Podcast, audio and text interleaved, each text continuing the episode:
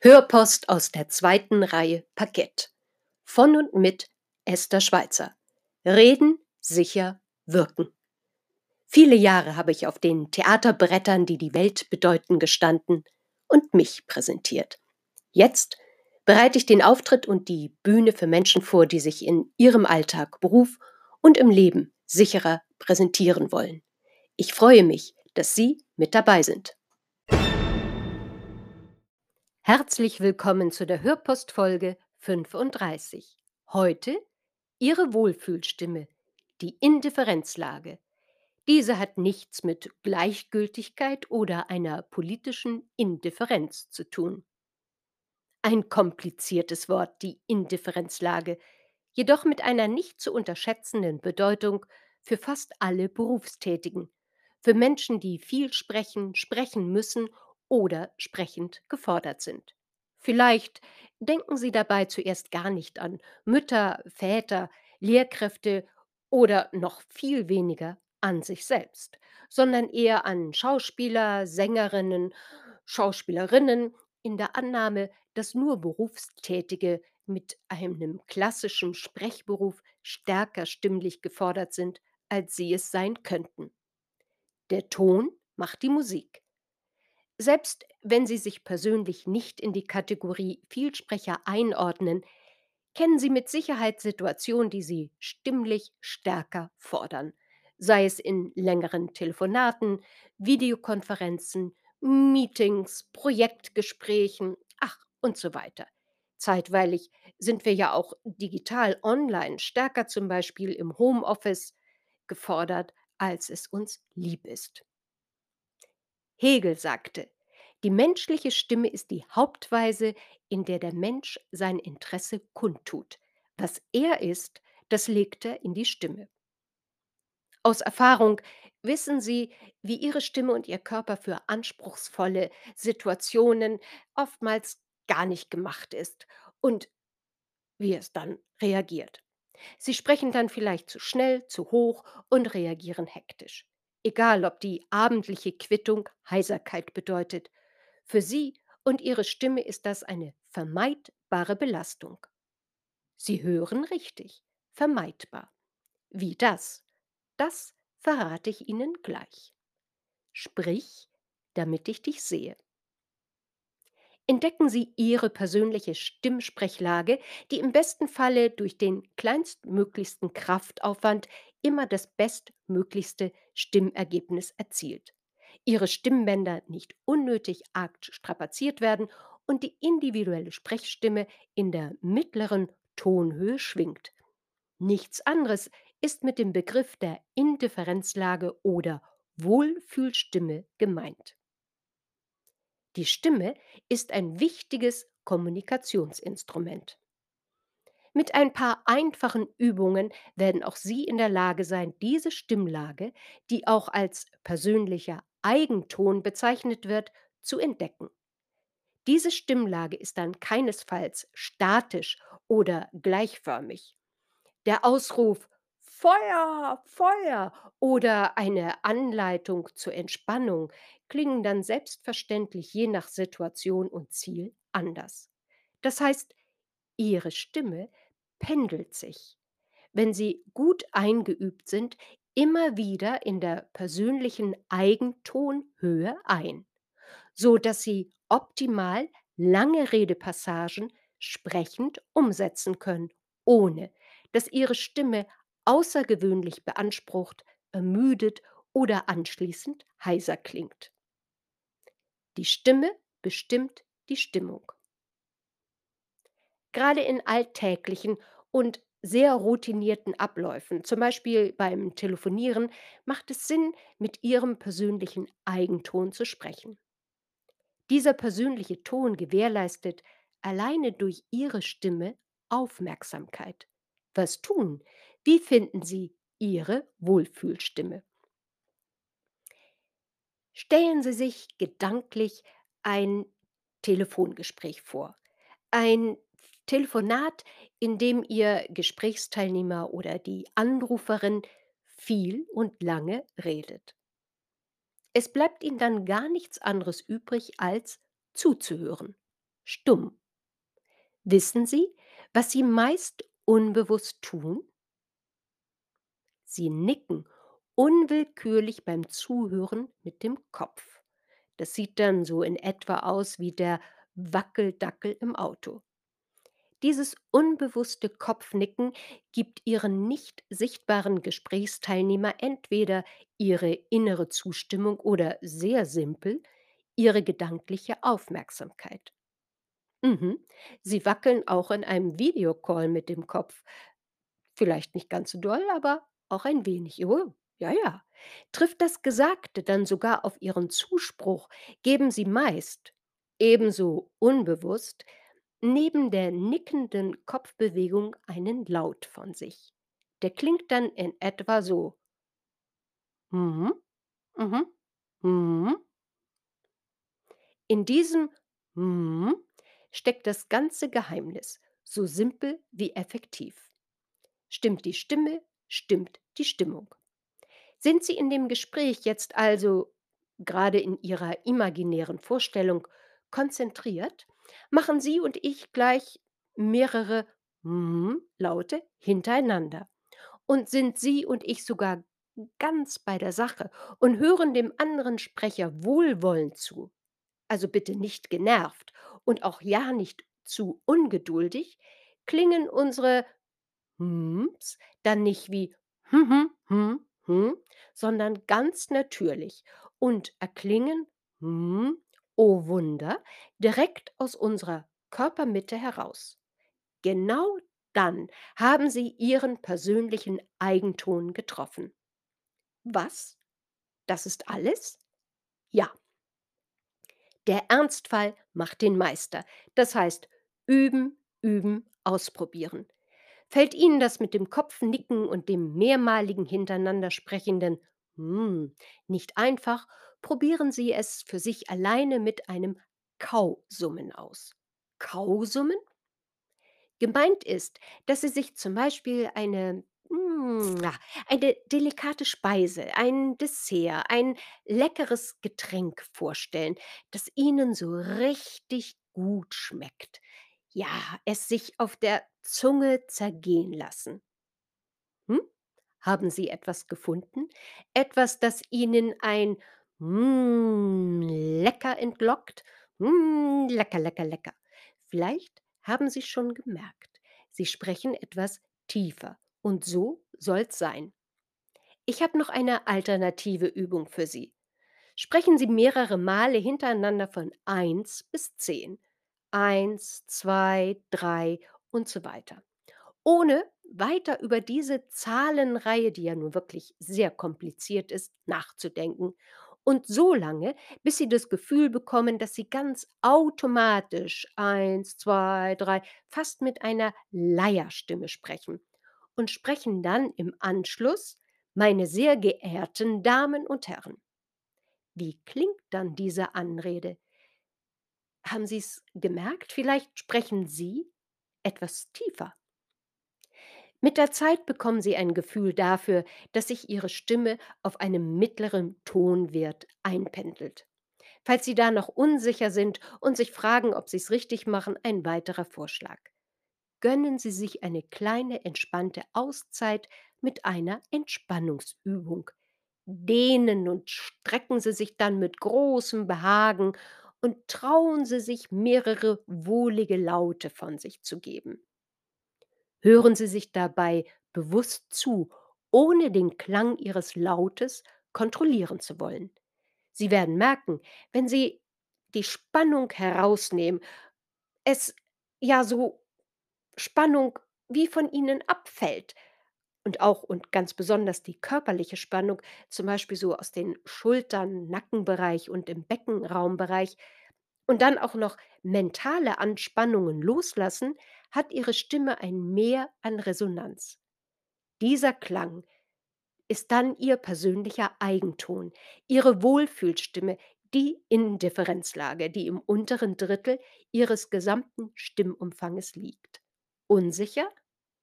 Trauen Sie sich eine Kostprobe Ihres Tones aufzunehmen. Eine Hörprobe gibt Ihnen die Möglichkeit, sich positiv zu kontrollieren, indem Sie die genannten Übungen zum Beispiel mit Ihrem Handy aufnehmen. Wenn Sie trotz alledem unsicher sind, ob Sie das so alles richtig machen, schauen Sie nach einem entsprechenden Trainingsangebot oder einfach mal bei YouTube. Klar, Sie können auch gerne bei mir nachfragen. Doch probieren Sie es erst einmal alleine. Ich bin mir sicher, mit ein bisschen Übung werden Sie nach und nach ein gutes Gespür für Ihren Wohlfühlton bekommen. Und hier eine kleine Rückmeldung aus der Praxis. Die Ute, das ist eine Kundenberaterin und die erzählte mir Folgendes. Mein Beruf, also der von der Ute, ist Beraterin in einer Hotline. Und da bringt es ja mit sich, dass ich viel telefoniere oder angerufen werde. Denn auch die Kunden, die reklamieren, die rufen bei mir an. Und seitdem ich diese Eigentonübung fest in meinen Tagesablauf eingebaut habe und in fast jedem Telefongespräch auf meine Hms achte, habe ich kaum noch Probleme mit meiner Stimme. Denn ich bin eine Telefonberaterin aus Leidenschaft und meine Stimme ist und bleibt ein wichtiges Kommunikationsinstrument. Na, das hört sich doch gut an. Welche Erfahrung machen Sie wohl? Noch eine kleine Anmerkung. Stimm- und Sprechprobleme bitte immer durch einen erfahrenen Hals-Nasen-Ohrenarzt untersuchen lassen und bei Bedarf bei einer logopädischen Praxis oder mit Hilfe einer Stimmtherapie die Stimme trainieren. Für welchen Weg Sie sich dann entscheiden, in jedem Fall wünsche ich Ihnen viel Glück und ein erfolgreiches Tun. Ihre Esther Schweizer.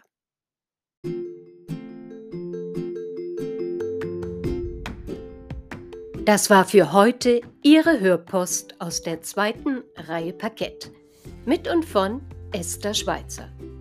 Freuen Sie sich mit mir auf die nächste Folge oder hören Sie noch einmal hinein, auch in vorherige Beiträge. Hören und genießen. Ich freue mich auf Sie. Herzlich willkommen zu der Hörpostfolge 36. Heute sind Sie eine Rampensau? Sie nehmen mir doch diese Einstiegsfrage nicht krumm, oder? Gilt dieser Begriff in der Speaker-Szene und in der Schauspielerei durchaus als Anerkennung und nicht als Herabwürdigung? Somit Licht an, Spot auf, die Rampensau und die Geheimnisse eines mysteriösen Bühnengetiers. Meine sehr persönlichen Erfahrungen mit Rampensäulen haben mittlerweile eine sehr differenzierte Haltung ausgeprägt. Diese speist sich einerseits aus meiner Vergangenheit als Schauspielerin und andererseits aus der Annahme, dass ohne ein Rampensau-Gen keine ernstzunehmende Bühnen- oder Vortragsperformance möglich sei. Ich klatsche jedes Mal meine komplette Seele auf die Bühne. Das ist ein Zitat von Ina Müller. Kennen Sie Inas Nacht? Die Fernsehsendung aus Hamburgs Altonas ältester Seemannskneipe hat sich zu einer wahren Kultsendung etabliert. Wer zuschaut, erlebt eine temperamentvolle, witzige und wortgewaltige Frau, die sehr wohl ihren Raum in dem mikroskopisch kleinen Lokal zum Schellfischposten einzunehmen weiß, ohne jedoch ihren Talkgästen und den mitagierenden Künstlern und Künstlerinnen den Raum zu nehmen oder sie gar an den Rand zu drängen. Im Gegenteil, sie weiß die winzige Bühnenfläche für sich und andere großflächig und pointiert zu öffnen. In meinen Jahren als Bühnenschauspielerin habe ich oftmals das krasse Gegenteil erlebt Schauspielkollegen und Kolleginnen, die sich dermaßen auf der Bühne produziert haben, dass kaum Luft für den eigenen Atem blieb. Hier zeigte sich der bewusste Verdrängungsmechanismus eitler und über alle Maßen ich-bezogener Darsteller und Darstellerinnen nicht nur sprichwörtlich an der Bühnenrampe. Nach dem Auftritt kam das schauspielerische Talent in der Kantine dann erst richtig zur Geltung. Wort- und Gestenreich wurde aus sämtlichen bühnentauglichen Nähkästchen zitiert, rezitiert und geschauspielert. Und zwar in einer Lautstärke, dass auf den Tischen die Teller nur so wummerten. Bühnenerfolg ohne ein Rampensau gehen? Umgangssprachlich gilt für eine Rampensau folgende Erläuterung. Auszug aus dem Duden. Als jemand, der im Mittelpunkt stehend und andere in den Hintergrund drängend. In der Lage zu sein, durch Leidenschaft mitzureißen, bedarf es aber weder besondere Leidensfähigkeit noch das vermeintliche Rampensaugehen. Dies ist meine feste persönliche Überzeugung. Denn was machen diejenigen unter uns, die eher zurückhaltender und vorsichtiger auftreten und dennoch etwas zu sagen haben?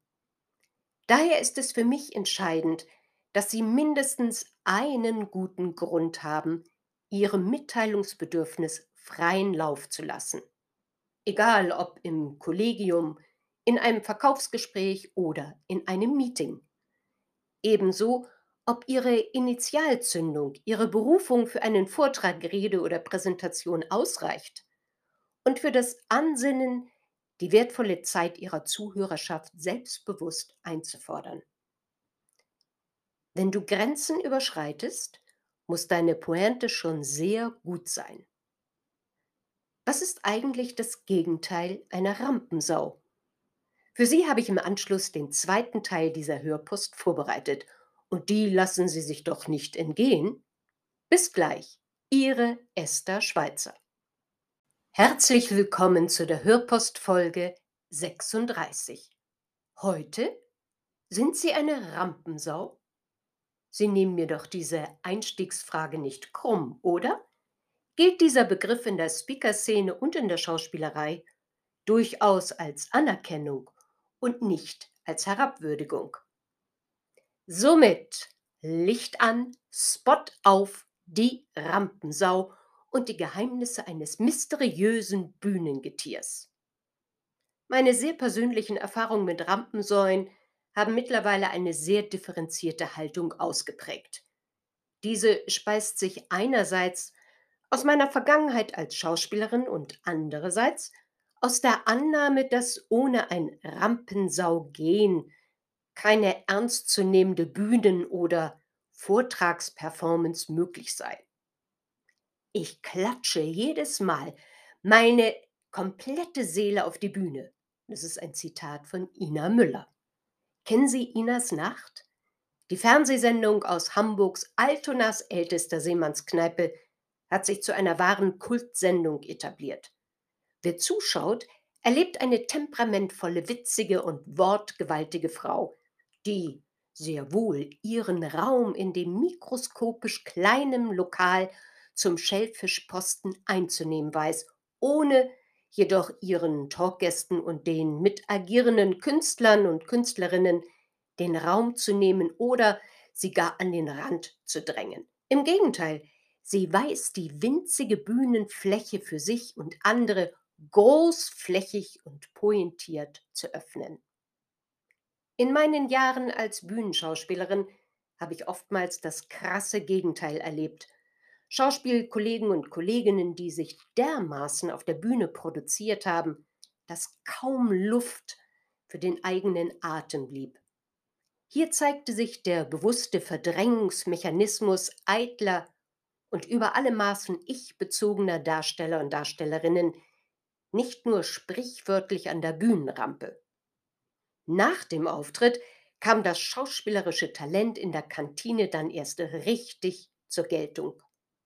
Wort- und Gestenreich wurde aus sämtlichen bühnentauglichen Nähkästchen zitiert, rezitiert und geschauspielert. Und zwar in einer Lautstärke, dass auf den Tischen die Teller nur so wummerten. Bühnenerfolg ohne ein Rampensau gehen?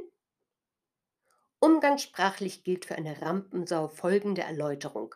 Auszug aus dem Duden. Als jemand, der im Mittelpunkt stehend und andere in den Hintergrund drängend. In der Lage zu sein, durch Leidenschaft mitzureißen, bedarf es aber weder besondere Leidensfähigkeit noch das vermeintliche Rampensaugehen. Dies ist meine feste persönliche Überzeugung. Denn was machen diejenigen unter uns, die eher zurückhaltender und vorsichtiger auftreten und dennoch etwas zu sagen haben. Daher ist es für mich entscheidend, dass Sie mindestens einen guten Grund haben, Ihrem Mitteilungsbedürfnis freien Lauf zu lassen. Egal ob im Kollegium, in einem Verkaufsgespräch oder in einem Meeting. Ebenso, ob Ihre Initialzündung, Ihre Berufung für einen Vortrag, Rede oder Präsentation ausreicht und für das Ansinnen, die wertvolle Zeit Ihrer Zuhörerschaft selbstbewusst einzufordern. Wenn du Grenzen überschreitest, muss deine Pointe schon sehr gut sein. Was ist eigentlich das Gegenteil einer Rampensau? Für Sie habe ich im Anschluss den zweiten Teil dieser Hörpost vorbereitet. Und die lassen Sie sich doch nicht entgehen. Bis gleich, Ihre Esther Schweizer. Herzlich willkommen zu der Hörpostfolge 36. Heute sind Sie eine Rampensau? Sie nehmen mir doch diese Einstiegsfrage nicht krumm, oder? Gilt dieser Begriff in der Speaker-Szene und in der Schauspielerei durchaus als Anerkennung und nicht als Herabwürdigung? Somit Licht an, Spot auf, die Rampensau und die Geheimnisse eines mysteriösen Bühnengetiers. Meine sehr persönlichen Erfahrungen mit Rampensäulen haben mittlerweile eine sehr differenzierte Haltung ausgeprägt. Diese speist sich einerseits aus meiner Vergangenheit als Schauspielerin und andererseits aus der Annahme, dass ohne ein Rampensau-Gen keine ernstzunehmende Bühnen- oder Vortragsperformance möglich sei. Ich klatsche jedes Mal meine komplette Seele auf die Bühne. Das ist ein Zitat von Ina Müller. Kennen Sie Inas Nacht? Die Fernsehsendung aus Hamburgs Altonas ältester Seemannskneipe hat sich zu einer wahren Kultsendung etabliert. Wer zuschaut, erlebt eine temperamentvolle, witzige und wortgewaltige Frau, die sehr wohl ihren Raum in dem mikroskopisch kleinen Lokal zum Schellfischposten einzunehmen weiß, ohne jedoch ihren Talkgästen und den mitagierenden Künstlern und Künstlerinnen den Raum zu nehmen oder sie gar an den Rand zu drängen. Im Gegenteil, sie weiß die winzige Bühnenfläche für sich und andere großflächig und pointiert zu öffnen. In meinen Jahren als Bühnenschauspielerin habe ich oftmals das krasse Gegenteil erlebt Schauspielkollegen und Kolleginnen, die sich dermaßen auf der Bühne produziert haben, dass kaum Luft für den eigenen Atem blieb. Hier zeigte sich der bewusste Verdrängungsmechanismus eitler und über alle Maßen ich-bezogener Darsteller und Darstellerinnen nicht nur sprichwörtlich an der Bühnenrampe. Nach dem Auftritt kam das schauspielerische Talent in der Kantine dann erst richtig zur Geltung. Wort- und Gestenreich wurde aus sämtlichen bühnentauglichen Nähkästchen zitiert, rezitiert und geschauspielert. Und zwar in einer Lautstärke, dass auf den Tischen die Teller nur so wummerten. Bühnenerfolg ohne ein Rampensau gehen? Umgangssprachlich gilt für eine Rampensau folgende Erläuterung. Auszug aus dem Duden. Als jemand, der im Mittelpunkt stehend und andere in den Hintergrund drängend. In der Lage zu sein, durch Leidenschaft mitzureißen, bedarf es aber weder besondere Leidensfähigkeit noch das vermeintliche Rampensaugehen. Dies ist meine feste persönliche Überzeugung. Denn was machen diejenigen unter uns, die eher zurückhaltender und vorsichtiger auftreten und dennoch etwas zu sagen haben? Daher ist es für mich entscheidend, dass Sie mindestens einen guten Grund haben, Ihrem Mitteilungsbedürfnis freien Lauf zu lassen. Egal ob im Kollegium, in einem Verkaufsgespräch oder in einem Meeting. Ebenso, ob Ihre Initialzündung, Ihre Berufung für einen Vortrag, Rede oder Präsentation ausreicht und für das Ansinnen die wertvolle Zeit ihrer Zuhörerschaft selbstbewusst einzufordern. Wenn du Grenzen überschreitest, muss deine Pointe schon sehr gut sein. Was ist eigentlich das Gegenteil einer Rampensau? Für Sie habe ich im Anschluss den zweiten Teil dieser Hörpost vorbereitet. Und die lassen Sie sich doch nicht entgehen. Bis gleich, Ihre Esther Schweitzer.